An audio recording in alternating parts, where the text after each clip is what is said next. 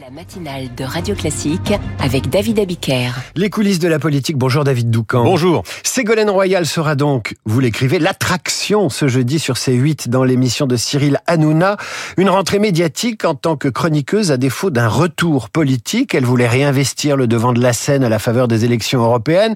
Vous nous emmenez ce matin, David, dans les coulisses de ce retour raté. Oui, euh, selon nos informations aux Parisiens, l'ancienne finaliste de la présidentielle de 2007 avait pourtant tout minutieusement préparé. Une manigance qui remonte à plusieurs mois avant l'été et avec la complicité de Jean-Luc Mélenchon. Objectif de l'opération, rafler la tête de liste LFI pour les prochaines européennes avec un vague projet euh, d'union de la gauche. Tout commence au printemps lorsqu'elle va, invitée par les insoumis, tester sa popularité à la buvette de l'Assemblée nationale. Les jeunes députés de la NUP se bousculent pour avoir leur selfie. Certains lui disent euh, qu'ils ont voté pour elle en 2007 lorsqu'ils allaient aux urnes pour la première fois. Il n'en fallait pas plus pour encourager celle qui est connue pour ne douter de rien. À l'ancienne, elle multiplie alors les cafés, les déjeuners avec des responsables de la NUP, notamment le premier secrétaire du Parti Socialiste, dont Ségolène Royal est toujours membre. Auprès d'Olivier Faure, elle tâte le terrain, mais lui euh, la voit venir à 10 km. Même chose avec Manon Aubry, actuel chef de file euh, des députés européens LFI.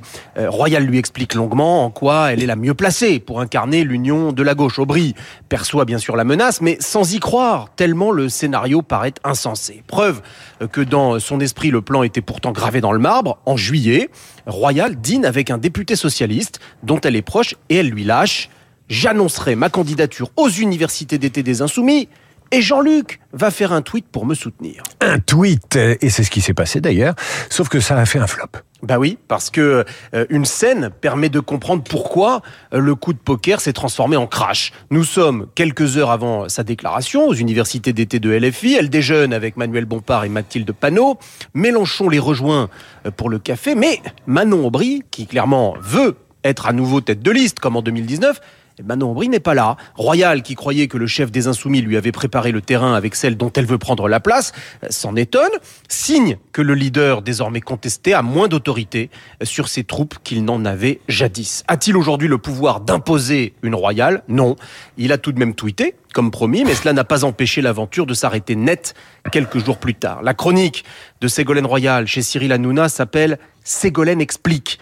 Le premier opus demain soir ne visera pas à expliquer comment rater euh, un retour, mais il pourrait. Ségolène Royal, professeur d'instruction civique chez Cyril Hanouna. Ça commence jeudi sur C8. Après tout, pourquoi pas? Merci David. À demain tout de suite.